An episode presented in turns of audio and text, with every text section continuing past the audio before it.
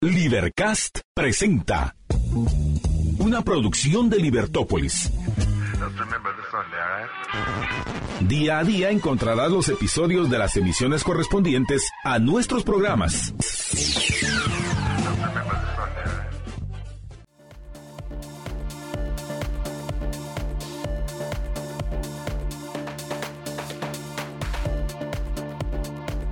Libertópolis.com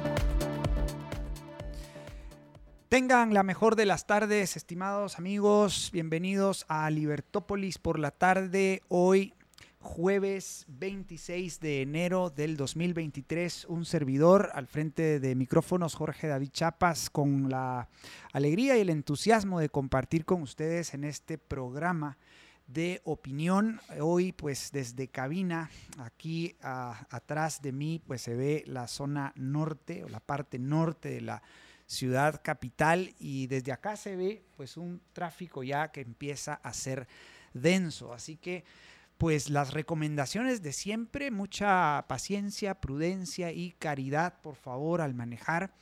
Gracias a quienes nos sintonizan por la 102.1 FM y a quienes lo hacen por nuestras redes sociales donde estamos compartiendo en directo en Facebook, en YouTube y en Twitter. También recuerden que tenemos presencia en Instagram, en TikTok, en Twitch. Eh, como Libertópolis, en, Twitch como Libertópolis GT. Imaginen, eh, Libertópolis es el primer medio de comunicación que tiene presencia en Twitch, porque precisamente buscamos atraer a estos eh, a esto a esta masa de jóvenes que eh, pues utiliza con frecuencia esa red social. También tenemos presencia en Spotify y nuestro sitio web libertopolis.com síguenos en estas redes sociales y no te pierdas el contenido que estamos compartiendo en cada una de ellas. Muchas gracias de verdad por la preferencia. Sabemos que competimos con otros programas de opinión, pero pues creemos que eh, tenemos a los mejores analistas y tenemos eh, pues bueno un criterio eh, que abraza los valores del liberalismo clásico y esos valores pues son el gobierno limitado los mercados libres sin privilegios para nadie y un irrestricto respeto a la propiedad privada. Y en este programa en particular pues tenemos el propósito no solo de hacer análisis de la coyuntura eventualmente o eh, conversar sobre los temas que verdaderamente importan, sino también invitar a la acción, a la acción cívica, a la acción política, de tal manera que llevemos las ideas de la libertad a la práctica del gobierno limitado. Así que bienvenidos, hoy hemos decidido conversar en torno a el, título Elecciones 2023 y acto seguido en signos de interrogación, fiesta cívica. Fiesta cívica, en verdad es una fiesta cívica este año, este año electoral. Y para eso hemos invitado allá, a, allá un amigo de la casa, que es el licenciado Freddy Asensio, eh, criminólogo y criminalista de profesión pero eh, también un activista político, un político liberal clásico.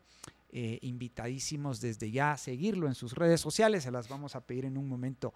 Licenciado Asensio, muy buenas tardes, ¿qué tal? ¿Cómo está? ¿Cómo eh, ha empezado su año? Y quizás, bueno, ¿qué proyecciones tiene para este año 2023, que es un año electoral? ¿Cuáles serían sus primeras impresiones dada la reciente convocatoria a elecciones que hizo el Tribunal Supremo Electoral. Pues bien, ingeniero, muchas gracias. Eh, eh, siempre decimos al inicio de cada año de que estamos bien. sí. Aunque sabemos de que bajo el sistema político y económico que vigente en nuestro país, eh, la esperanza o las posibilidades de que estemos bien en el buen sentido de la palabra eh, es imposible.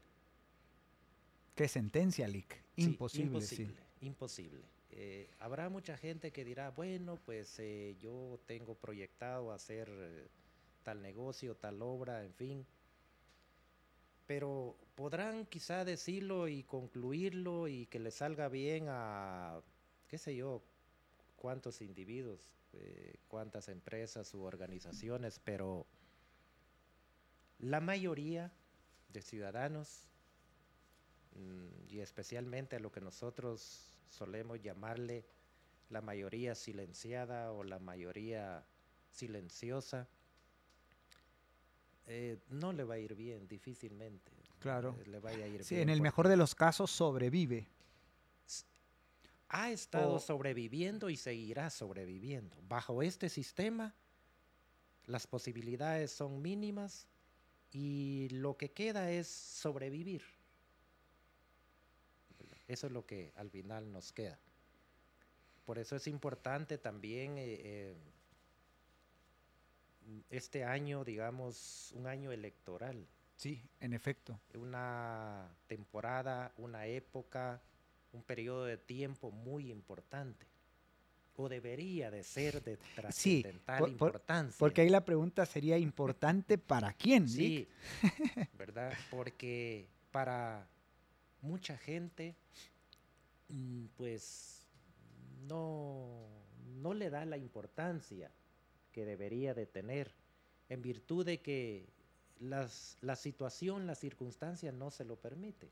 Está la mayoría de la gente, digamos, en esa mm, faena de sobrevivencia, eh, mirando cómo salva el día, Claro. en fin, ¿no? Cómo sobrevive. Entonces, eh, Como para estar pendiente de la convocatoria a Eh, sí. elecciones y de los binomios y tal, ¿no? y la verdad que no debería de ser así. Claro. Eh, el Claro. ciudadano, digamos, en esta época, pero casi siempre, pero principalmente en esta época debería de estar eh, muy atento, eh, dinámico, eh, con ánimo, ¿no? Informado Infor- o informándose. infoeducado.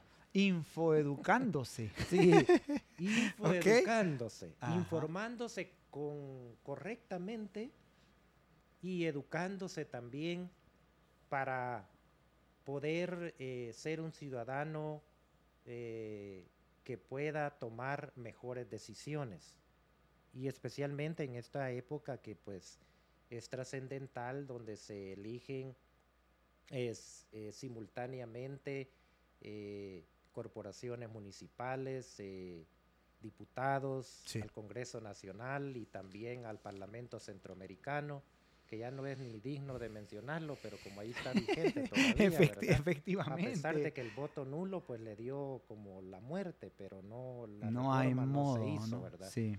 Y bueno, también para eh, elegir eh, jefe del Ejecutivo, ¿verdad? Entonces, Presidente y y vicepresidente. vicepresidente, muy importante. Bueno, en realidad ya no debería de haber, a mi criterio, vicepresidente. Debería de haber, como era antes, un designado, por si acaso ya no Ah, está el presidente. Porque está, la figura de eh, vicepresidente está ahí. Bueno, hoy tenemos el mejor ejemplo de- del vice, ¿verdad? Que, eh, sí, no sé- pero no sé si existe, si está sí, bueno, este Lo vicepresidente. que sí estoy sí. seguro es que cobra, ¿no? Ah, es de plano, bien, de plano. sí, su Entonces, cheque no eh, deja de llegar, ¿no? Sí.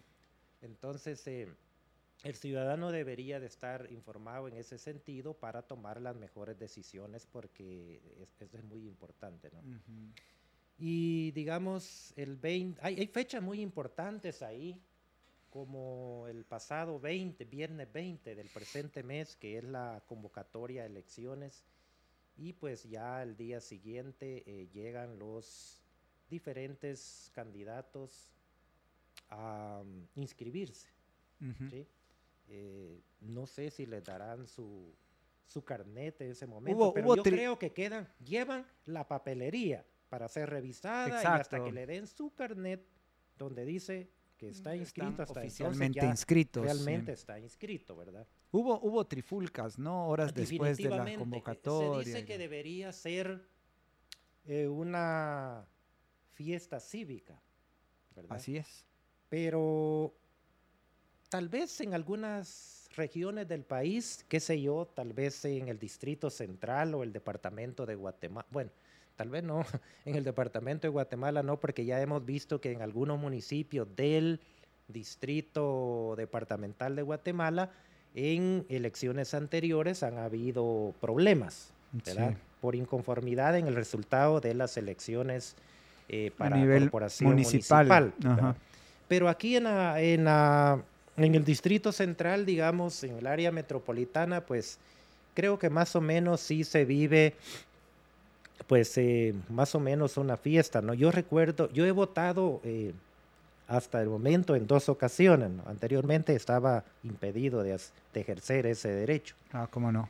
Y eh, me ha tocado el mismo lugar en, en- en las dos últimas... eh, ¿Usted vot- vota allá en Jutiapa? no, voto acá. Ah, ya. Voto ok. de Sí, el, acá, el licenciado. Asensio es Sí. oriundo de, Jutiapa, eh, eh, municipio.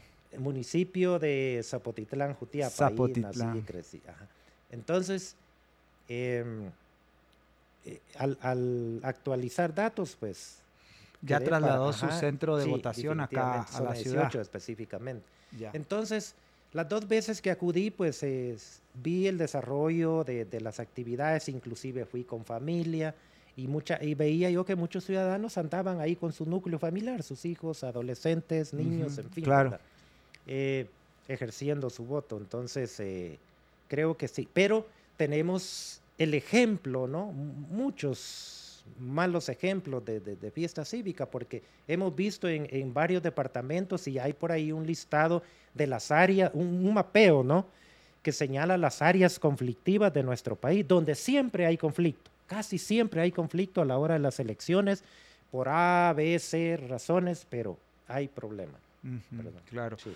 Bueno, eh, la pregunta es, eh, creo que usted en, en su, en su intervención hacía énfasis en, en, eh, en el debería, ¿no? De- de- debería ser importante para la mayoría de los ciudadanos este año, por ser un año electoral, un año en el que se deciden cargos públicos. Sin embargo, pues la realidad, la realidad demuestra que hay eh, matices, ¿no? Para las clases medias, para las clases altas, para la gente que vive en zonas urbanas, específicamente en el distrito metropolitano o en las cabeceras departamentales. Puede que el año 2023 y las elecciones sea algo eh, relativamente importante, ¿no? Que pues lo sepan y llame su atención. Pero la pregunta es qué pasa con la, la gente que pertenece a la clase trabajadora, ¿no? Y ahí usted decía, bueno, deberían también, pero es un hecho, y lo plasmo yo en mi más reciente artículo que pueden encontrar todos los miércoles en nuestro diario, en la versión impresa de nuestro diario, y a partir de los jueves en mi sitio web personal, jorgechapas.org, hay dos datos que llaman poderosamente la atención, ¿no? Y lo plasmo yo en este artículo. El primero de ellos es el alto abstencionismo electoral, licenciado, eh, alrededor del 61%, más del 61% en segunda vuelta de eh, las elecciones 2019. Dicho sea de paso, este abstencionismo ha ido creciendo con el pasar de las elecciones desde lo que hemos llamado la era democrática. Y la falta de empadronamiento, la falta de registro en el padrón electoral. En este dato que yo cito en mi artículo, eh, finalmente lo precisamos aún más con unos colegas y eh, yo citaba el número de 873 mil, pero según datos más precisos son alrededor de 937 mil 342 guatemaltecos los que en edad de votar simplemente no están empadronados. Eh, casi un millón de guatemaltecos sin empadronar. Esto pone en evidencia, licenciado Asensio, que, pues bueno, mucha, mucha gente, esa mayoría silenciosa a la cual usted apelaba, pues realmente no, no participa y, y no, no es una fiesta porque al final llegan a las urnas y se encuentran con lo mismo de siempre y lo que es peor, eventualmente confiaron en algún partido y no percibieron ningún cambio en sus vidas. Ese es el gran problema. Entonces hoy hay, ganan gobernantes, ganan alcaldes, ganan diputados, pero gobiernan sin, sin representatividad. Sí. O sea, los, go- los- los presidentes gobiernan con un millón trescientos mil votos, no hay representatividad y lo que yo señalo es que eso pues representa una crisis democrática, licenciado. Eh, ¿Cómo podemos resolver este problema? ¿no? ¿Por, dónde, ¿Por dónde podemos atajar el problema de manera radical y completa? Sí, definitivamente, digamos, la, aquí el ganador en cada, en cada elección es el abstencionismo. Ese es el real ganador, el abstencionismo. Exacto, usted lo Y- dijo en y- otras sí, palabras. y como bien decía usted, cada cuatro años, en función del crecimiento de la población y de, digamos, del, del- del crecimiento del padrón electoral, la gente que va a votar realmente es, no es, eh, eh, es representativa. ¿no? Entonces, vemos, yo recuerdo, por ejemplo, en la elección de, de- del candidato Jimmy Morales, Sí. me parece que dos millones y medio, dos millones setecientos mil votos por ahí más o menos sacó. Mm, En la recuerdo que fue última elección, Ah, ya, ya, ya. sí, sí, en la última elección, en 2019, eh, me parece que un millón y algo el, Un el millón ganador, ¿no? Entonces, 500, creo. ¿qué nos sí. dice eso? Claro, por supuesto, hay más, eh, en esta última elección, eh, habían más partidos participando, ¿no? Vea, el voto estaba un poco más, Más dividido. diluido, sí. Pero aún así, el abstencionismo en relación al padrón nos dice mucho, pero ahí nos da la lectura claramente de que la gente no tiene el incentivo para ir a votar, no quiere, está... Y hay muchos factores que influyen en esto, ¿verdad? de por qué la gente está desilusionada. eh, mucha gente ya entendió de que eh, ir a votar em, en este sistema, en estas circunstancias, pues eh, no le va a resolver la vida, los problemas los grandes y reales problemas que, que- que adolece el país no van a ser resueltos por los politiqueros, Ajá, cómo no. por mucho que se arrodillen y juren, eh, ¿verdad? Eh, y ofrezcan, en fin, eh, no lo van a hacer, definitivamente no. Entonces, mucha gente ya entendió esto, no le interesa ir a votar, la oferta electoral no es atractiva para ellos, ¿no? Eh, muchos pues no encuentran opciones viables, entonces se abstienen mejor, eh, otros van a votar eh, y votan nulo, ¿no? ¿Verdad? Entonces yo creo que esta vez también mucha gente votará nulo.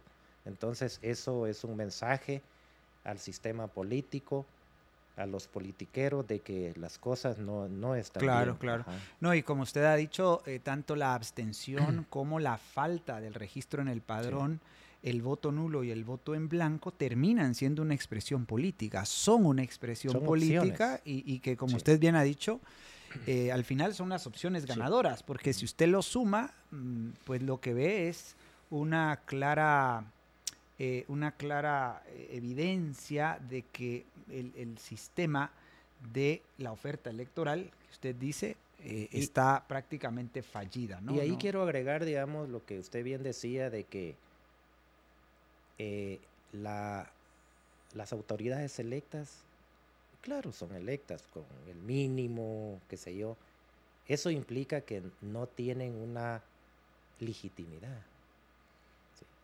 Cuando, si el padrón es de 8 millones, por ejemplo. y- Casi nueve ya. casi en nueve, esta ¿no? vez. Entonces, y, vemos eh, lo que eh, un binomio presidencial al final que queda electo, cuánto saca, entonces eso nos, digamos, nos da una lectura de, y, y- y la falta de legitimidad.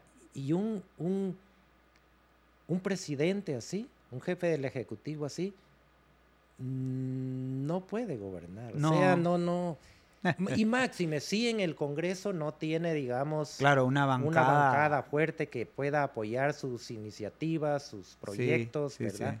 Eh, lo que le va a quedar es gobernar en piloto automático, como decimos nosotros, ¿no? Entonces ya los presidentes no mandan. Buenísimo. Sí, no- Ponga, no pongamos- gobiernan, no Ya los presidentes no gobiernan. Ofrecemos hacer un, Sí. un programa sobre con ese título, Los presidentes no gobiernan. Porque sí, hay muchísima tela que cortar. Amigos, tenemos que ir al primer corte de la tarde. Por favor, no, no le cambies al, al dial. Volvemos en unos instantes. libertópolis.com Samboro te ofrece pisos higiénicos y de fácil mantenimiento para que protejas tu salud, altamente resistentes y de alta durabilidad. Visita Samboro y conoce la variedad de diseños apropiados para distintos ambientes y decoraciones. Samboro pisos, azulejos y fachaletas 100% hecho en Guatemala apoya a la producción nacional. Más información en www.samboro.com o al teléfono 2368 1874 2368 1874. Samborízalo con Samboro. Bienvenidos amigos a este segundo segmento de Libertópolis por la tarde. Un servidor, Jorge David Chapas, al frente de los micrófonos, compartiéndolos con el licenciado Freddy Asensio, eh, activista y político liberal clásico. Estamos conversando en torno a elecciones 2023, una fiesta cívica. Y bueno, ya hemos empezado a diseccionar, a explorar el tema y por, por cierto, como siempre, tratando de lanzar algunas ideas disruptivas, como la que recién lanzaba el, licenciado acá diciendo, los presidentes no gobiernan, en todo caso gobiernan en piloto automático. Ese no es el tema del programa de hoy, ofrecemos un programa específico donde podremos conversar sobre por qué los presidentes no gobiernan, ¿sí? ¿Por qué?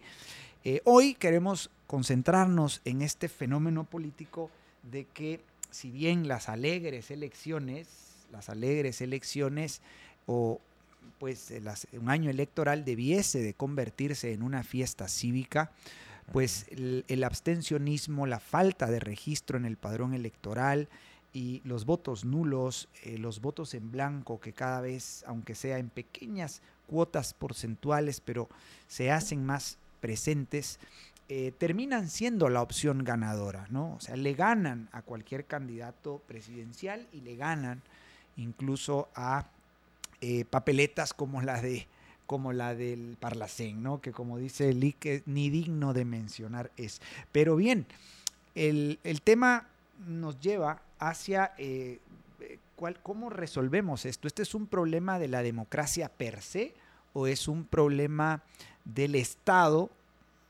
del estatismo, quizás mejor decir, eh, que interfiere en la esfera de los partidos políticos, LIC, porque les prescribe a través del decreto 1-85, ley electoral, y contra los partidos políticos, les prescribe una serie de reglas y normas que asfixia y que encausa la oferta electoral eh, en una calidad tan pobre, tan patética, tan vergonzosa, eh, tan de bajo nivel en materia de filosofía política, de, discusión en términos generales, el financiamiento público de alguna manera eh, somete a los partidos políticos, en fin.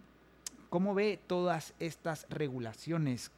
¿Cuál es la propuesta liberal clásica y, cómo ve estas, estas condiciones? Licenciado. Muy bien, ingeniero. Yo diría que, y acá la tengo. Para quienes nos ven en Facebook, YouTube y Twitter. Ley electoral y de partidos políticos. Esta se ve que la, ha leído, Lick. Se ve que la, tengo ahí un poco maltratada y, rotulada ahí. Esta es una trampa. Es una atadura. ¿Eh? Para los que esperaban escuchar algo diferente, ¿no? Es una cárcel. es una cárcel. Donde la función y la profesión política no se puede ejercer. ¿Mm? Pero, digamos. O sea, nos dicen que seamos eh, buenos políticos, que, se cumpla, que con lo que. y un montón de cosas. Pero a la vez nos dicen no lo pueden hacer. Eh, entonces, nos dicen qué sí podemos hacer y, y qué no podemos hacer. Y a veces no lo dicen, queda a la discreción. Por ejemplo, la, unidad de medios. Quizás sería bueno que estuviera bien definido acá qué sí podemos hacer, claramente, y qué no. En realidad, como que eso es lo que ellos pretenden plasmar acá, pero en realidad esto es una confusión, donde al principio le dice usted puede hacer esto, pero más adelante dice no lo puede hacer. Es una incongruencia, una incoherencia. Entonces, aparte de eso, digamos, eh, eh, en mi criterio liberal clásico, debería de existir únicamente una ley electoral para que ahí regule pues las fechas, la, época electoral, eh, eh, las juntas, eh, receptoras de, votos, etcétera, las juntas municipales, las juntas departamentales y todo eso. Pero no una ley de partidos políticos. ¿Por qué, licenciado? Esa es la pregunta que se hará porque ellos, sí, Porque ellos nos tienen que decir cómo nos organicemos, cuántos afiliados, cuántos... Eh, em, ¿Cuándo hacer campaña ¿Cuándo hacer campaña? ¿Cuándo hacer proselitismo? ¿Cuándo no? No. Los partidos políticos deberían de ser instituciones de derecho público y no brazos del Estado como es actualmente. De derecho privado, quizás decir, ¿no? Porque son, instituciones de derecho público. deberían ser instituciones de derecho privado. Perdón, por ahí. Es, gracias por Artículo 16, creo yo, de la ley dice los partidos son instituciones de derecho público, ¿no? Y, ahí se estatizan. Y entonces eso da pauta para que nos regulen y sobreregulen todo nuestro actuar político. Entonces, al final no podemos hacer nada. Nos limitan acá y aquí anoté unas fechas importantes en esta época electoral. Del 27 de marzo al 23 de junio del presente año es, es el lapso para la campaña. Son casi tres meses, 90 días. Bueno, ¿qué se puede hacer en ese tiempo? Si usted y yo hoy fuéramos candidatos eh, de un partido pues que va a participar por primera vez, un partido nuevo, ¿cómo nos podrían conocer a nivel nacional a nosotros, pues, en esos tres meses? Eh, eh, es, es imposible. Imposible. Y entonces es una incongruencia. ¿Por qué? La política es una profesión. Ahí, quería preguntarle. ¿verdad? Una, profesión, ¿sí? Y no puede ejercerse, no nos, no nos deberían limitar a ejercerla, a ejercer esa profesión en un periodo de tiempo. El ser político profesional implica que usted lo va a hacer siempre.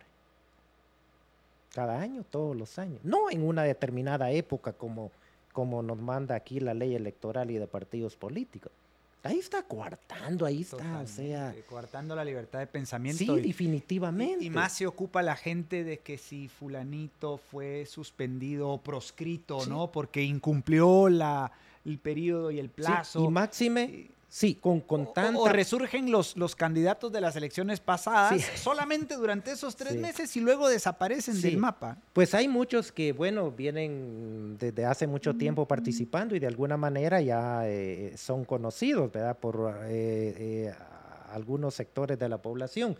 Pero, ¿y los demás? Entonces, digamos, no debería de haber el límite para eso. Es una profesión como cualquier otra. Es como que ¿Por qué la tengo que ejercer yo solo en un determinado tiempo y el resto del año ya no?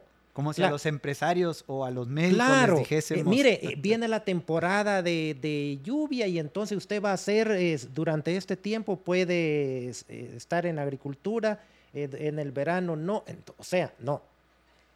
Digamos, ¿acaso no se puede regar, verdad? Hacer regadíos. bueno, entonces, digamos, eh, no nos deberían delimitar en ese sentido, porque entonces, ¿cómo usted va a darse a conocer su proyecto, sus principios y valores, su programa, su plan, su doctrina política, su su, políticas públicas. Sus políticas públicas, qué piensa hacer, eh, en fin, para que todos los sectores de la población estén eh, informados y usted pueda ir comunicarles, pueda usted ir a conocer también el país de cara, cara a cara con la gente, que, le cuenten los problemas que hay, cuáles son las necesidades, cómo están ellos y todo eso.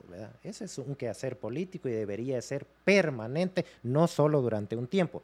A pesar de que la ley electoral y de partidos políticos en su artículo 20, literal H, si no me equivoco, claro, establece ahí el proselitismo, en, lo que es, digamos, un derecho de los partidos, proselitismo. Dice, proselitismo en época no electoral. Todavía el proselitismo se limita ahí.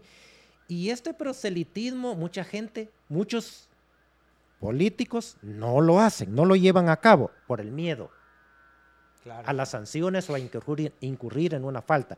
Porque la, eh, eh, esta literal H del artículo 20 dice, en época no electoral puede eh, ir y dar a conocer su programa, su proyecto, puede capacitar, puede, puede formar a sus cuadros, capacitarlos, puede dar a conocer su, su, posición política, su ideología, su programa y todo eso, ¿no? Es bastante amplio y uno diría, bueno, entonces tengo la libertad de ir, a hablar con la gente, eh, este es mi programa de gobierno, pienso hacer esto, estas son las políticas públicas que proponemos y estoy formando, tengo mi academia de formación política, estoy formando los cuadros, capacitando, informando y todo eso.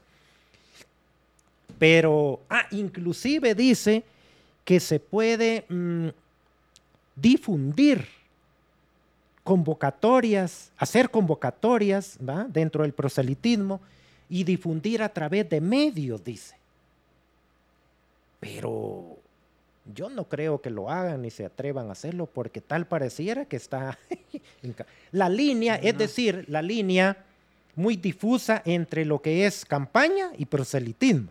Claro. Y puede muy fácilmente incurrir en esto. Y yo creo que la mayoría no, no hace proselitismo. Eh, y para resolver ese problema, lo que, lo que digamos, se propone desde la doctrina del liberalismo clásico es que el Estado el gobierno concretamente haga su función de eh, organizar las elecciones y contar los, votos y más nada. Nada más. Nada más. Nada más. Nada más. Ahora, ¿qué me dice del financiamiento público? En, contra, en contra totalmente. No. Es parte de lo que debemos derogar. De sí, sí, sí. Digamos, eh, eh, es parte de lo que no debería de estar acá. ¿Por qué yo tengo o la gente tiene que financiar eh, con sus impuestos. Así es. Un partido con una filosofía política que no le es afín, o atractiva. Totalmente. O sea, alguien que piensa a favor de la libre empresa, parte de sus impuestos van a los partidos de izquierda que pregonan, defienden y profundizan el sistema contra la libre empresa. Entonces es, eso es, eh, eh, hay una contradicción en todo eso, ¿no? Entonces el financiamiento, a mi criterio, para los partidos políticos debe ser estrictamente privado. Y ante la, la, pregunta que rápido lanzan ahí, ah, bueno, entonces los narcos se van a hacer... a ver, estoy jugando a ser el abogado del diablo, ¿no? Pero ¿qué le dice usted a esta gente? No, ah, entonces los narcos van a financiar todos los partidos políticos y, toda la gente que, quiere aprovecharse de la corrupción. y van a haber más partidos. Y van a haber un montón de eso. A ver, ¿cómo organizamos esa? Sí, eso en un sistema de, gobierno limitado, liberal clásico, no sucedería. Así es. Porque entonces los partidos políticos como ente de derecho privado, con una ley electoral únicamente, digamos, entran a competir. Hay libre competencia. ¿ya? El que tenga las mejores propuestas congruentes, coherentes, ¿verdad? Viables, ¿verdad? Eh, la mejor organización. La mejor organización, los mejores cuadros profesionales, los mejores políticos, ¿no? ¿Verdad? Pues van a entrar a competir y van, son los que van a sobrevivir. Actualmente hay un sistema de incentivos perversos que atrae a los politiqueros, a los populistas y vaya a saber usted cuánta otra clase de malandrines que atrae al sistema político, ¿no? Y todos andan por ahí queriendo hacer un partido político, comprando firmas, comprando identificaciones, fichas, y en fin. Entonces es porque hay un incentivo perverso ahí donde esto se volvió un negocio. Claro. Es una inversión que tiene una rentabilidad a base del, lo están mirando como, un, como, como una empresa, ¿sí? Y entonces, y el que quiere ser empresario no debe, no debería estar en la política. Pero, pero a ver, tal vez ahí aclarar, porque en realidad es un negocio ilegítimo, ¿no? Porque al final es, es un robo eh, a través de impuestos, a través de inflación, y eso es lo que el, el politiquero y sus inversionistas o sus, eh, digamos, donantes eh, terminan captando, terminan capturando, ¿no? O sea, al final es un robo, no, no es, bueno, es un negocio en el sentido de que, digamos, invierten algo para recuperar con muchas creces, pero, pero termina siendo un robo porque roban a través del aparato estatal, a través de más de una veintena de impuestos y, y pues obviamente no hay ninguna eh, ninguna, digamos, ninguna, ningún beneficio al cliente, digamos. En este sí, definitivamente. Digamos, la política tiene que ser recuperada, dignificada y puesta en las manos de los profesionales de la política. No tiene por qué andar en otras manos, en manos de los politiqueros. Los politiqueros lo que han hecho es eh, degradar, denigrar la verdadera política. y, de esa cuenta hoy día lo que tenemos es una abundancia de politiquería.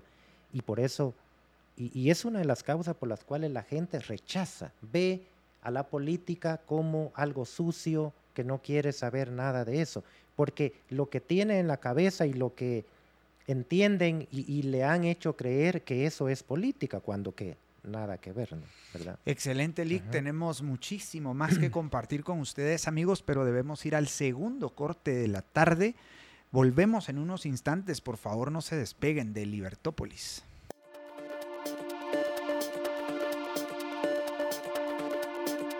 Libertópolis.com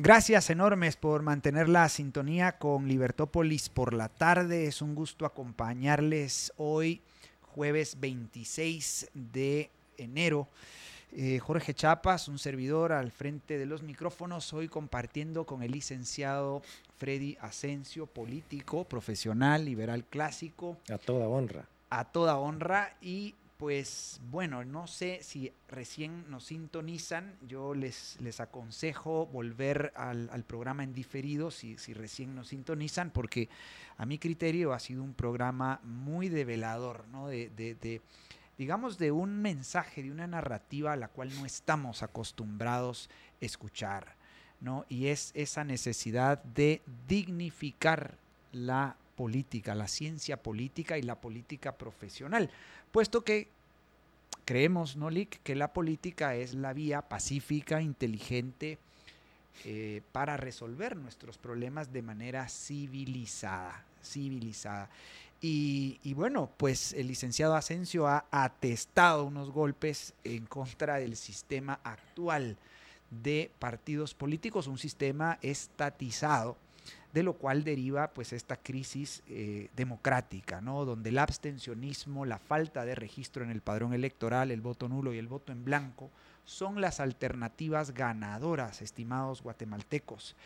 Y pues bien, en este tercer segmento esperamos ir haciendo alguna síntesis y también alguna propuesta más completa eh, de cara a, cómo devolvernos una fiesta cívica, ¿no? Cómo realmente pensar en un año electoral como una verdadera fiesta cívica, ¿no?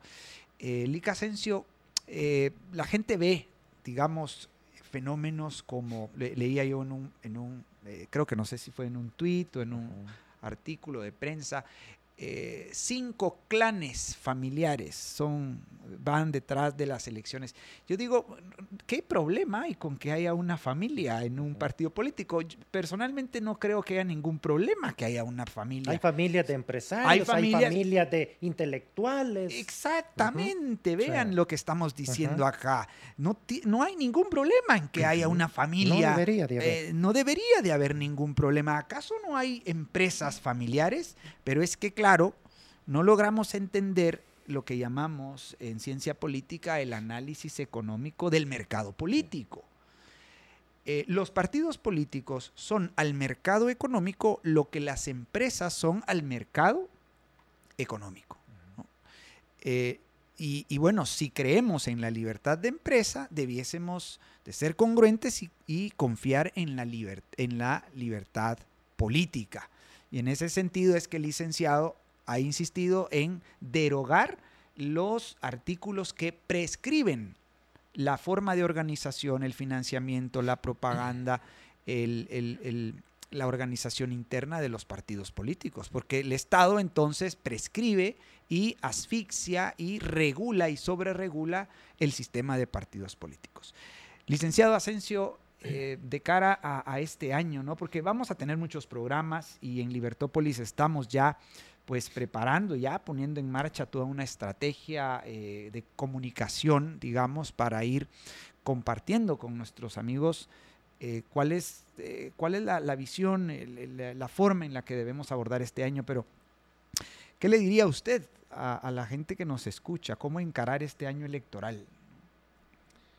Bueno, como las expectativas realmente son casi nulas, eh, en por ejemplo, los jóvenes, se ha dicho, y usted lo mencionaba hace un momento, de la gran cantidad de jóvenes mayores de edad, en edad de poder votar, cosa subjetiva hoy en día, ¿no? Que los 18 años sea una edad para votar, tal vez. Habría que discutir o, para postularse también, ah, hasta, hasta, hasta, las edades, ¿no? Todo ah, eso, El tema de las edades, ¿no? Ajá.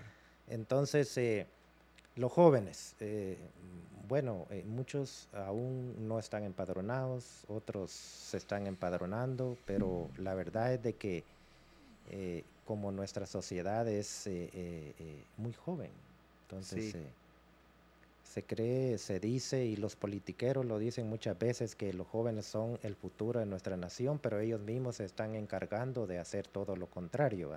Nuestros jóvenes están migrando, están desilusionados de la política, pero yo les digo una cosa, no hay que perder la esperanza, hay que activar, hay que informarse y educarse en cuanto a todo esto, porque ciudadano educado e informado eh, y activado políticamente difícilmente vaya a ser presa de los politiqueros, ¿no? ¿Verdad?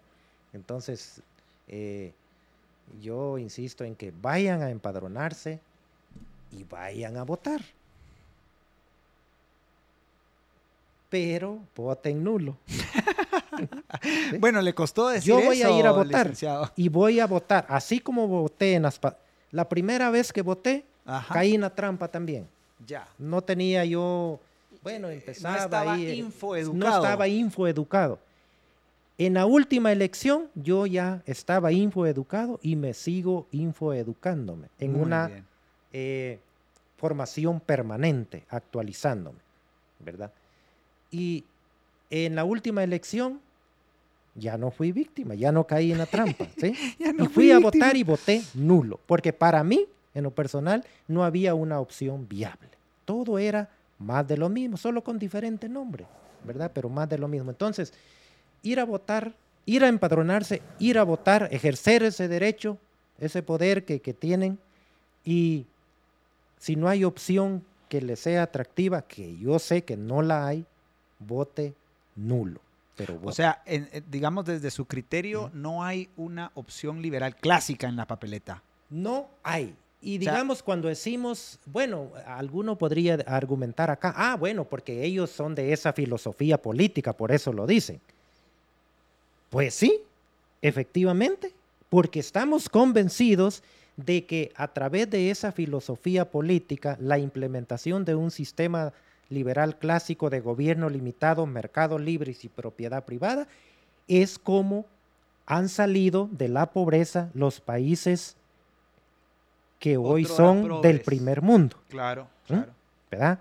Lo que fue Estados Unidos, ¿verdad? Porque alguien decía, no nos fijemos en lo que hoy hacen los países ricos o que fueron ricos, porque lo que están haciendo hoy es contrario a lo que hicieron para generar riqueza. Entonces, hagamos lo que ellos hicieron para generar riqueza para llegar al primer mundo, lo que hizo Estados Unidos.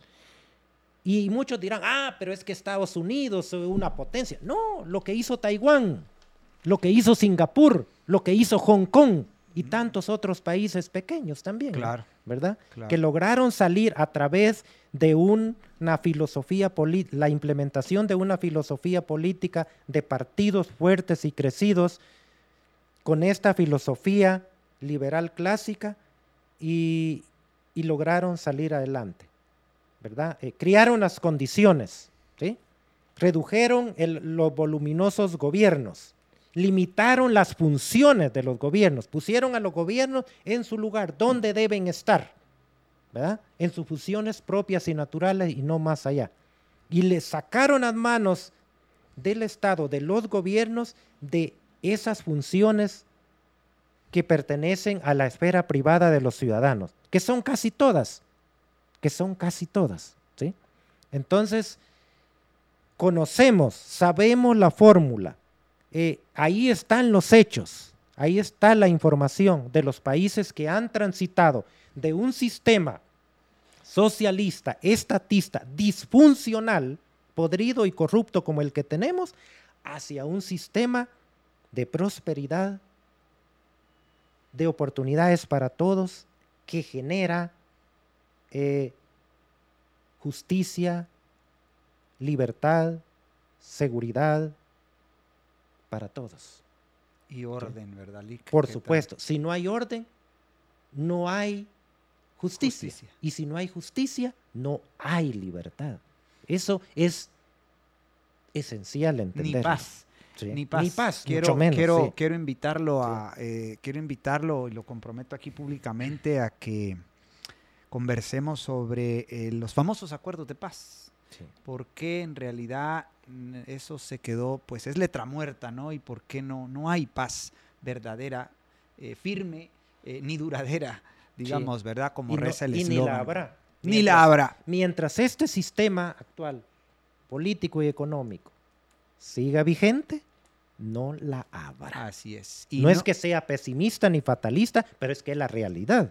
Así es. Y ya es momento de que despertemos, que activemos, porque si no, dentro de 5, 10, 15, 20 años, tal vez no nosotros, pero otros estarán diciendo aquí lo mismo, proponiendo que, que hay que, hacer el cambio, que hay que informarse y educarse, y, y bueno, entonces sí, no sí. podemos seguir Seguiremos así. en un eterno lamento si- si, nos Definitivamente. limitamos a dar likes. Seguiremos, se- seguiremos Eh, quejándonos, echándole la culpa a los que hoy son ricos, seguiremos eh, eh, empotrados en, en- en el pasado, Sí. eh, en la colonia, en la conquista. Bueno, ¿qué tal si Alemania o Japón hubieran en la Segunda Guerra Mundial se hubieran quedado lamentándose por las bombas atómicas, ¿verdad? Y, por, y Alemania porque eh, la vencieron y todo eso, ¿no? No, ¿qué hicieron? ¿Cómo están hoy? Claro. El milagro alemán, el milagro japonés, en fin, ¿no? Entonces no podemos quedarnos atrapados en ese pasado, ¿verdad? Claro. Eh, y aquí, eh, si me permite, tengo algunas fechas importantes que ya las han dicho, pero quiero recordarlas. Em, dice, ah, bueno, esto lo han de saber ya los, eh, por ejemplo, dos días antes de las elecciones, ¿verdad? Se dejan de emitir eh, estudios de opinión, em, las encuestas y todo eso. También, y ojo ahí para los jóvenes, que el 25 de marzo es la última fecha para empadronarse. ¿verdad? E- Eso es de tomar en cuenta porque em, vamos a ver en... El 25 de marzo o 26 de marzo comienza la campaña electoral. No, la campaña empieza el 27 y Tenemos termina, 30 segundos, Lick, disculpe. 30 segundos tenemos. y termina el 23 de junio. ¿verdad? Entonces es importante. La segunda vuelta, pues ya sabemos que el, el, el 20 de agosto, ¿verdad? Y para elegir el binomio. Y en octubre el cierre.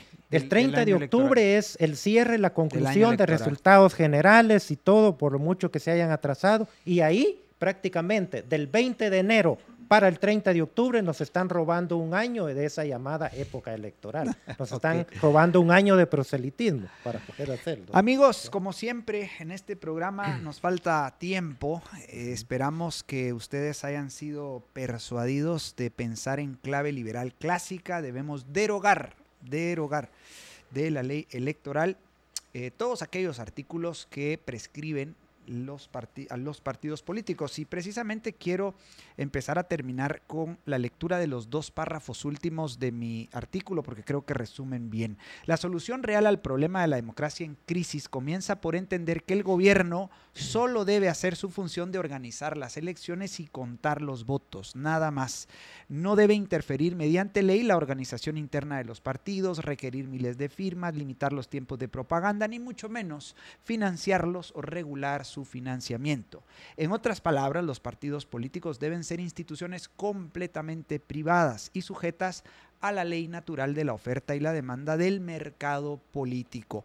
Para ello debemos derogar 113 artículos de la actual ley electoral y contra los partidos políticos, decreto 1-85, los cuales usurpan funciones propias de los partidos y sus candidatos. Y al mismo tiempo debemos establecer un sistema de gobierno limitado a fin de eliminar los incentivos para hacerse de poderes y dinero ilimitados. Solo así los partidos y candidatos elevarán su calidad, institucionalidad y transparencia. Pueden buscar mi artículo en jorgechapas.org y seguirnos en redes sociales a ambos. Quiero terminar hoy con este esta sentencia, este credo político de nuestro Señor Jesucristo. Eh, no recuerdo bien la cita bíblica, me disculpan, pero este es el credo político de nuestro Señor Jesucristo. Él habla de tener cuidado con aquellos que se enseñorean sobre las personas, se arrogan derechos y potestades y se hacen llamar bienhechores. Cuídense de ellos. Nos vemos el próximo jueves en punto de las 5. Feliz tarde. Libercast presentó una producción de Libertópolis. Recuerda suscribirte y dejarnos 5 estrellas para que continuemos trabajando en producir más podcasts de tu interés. Libertópolis.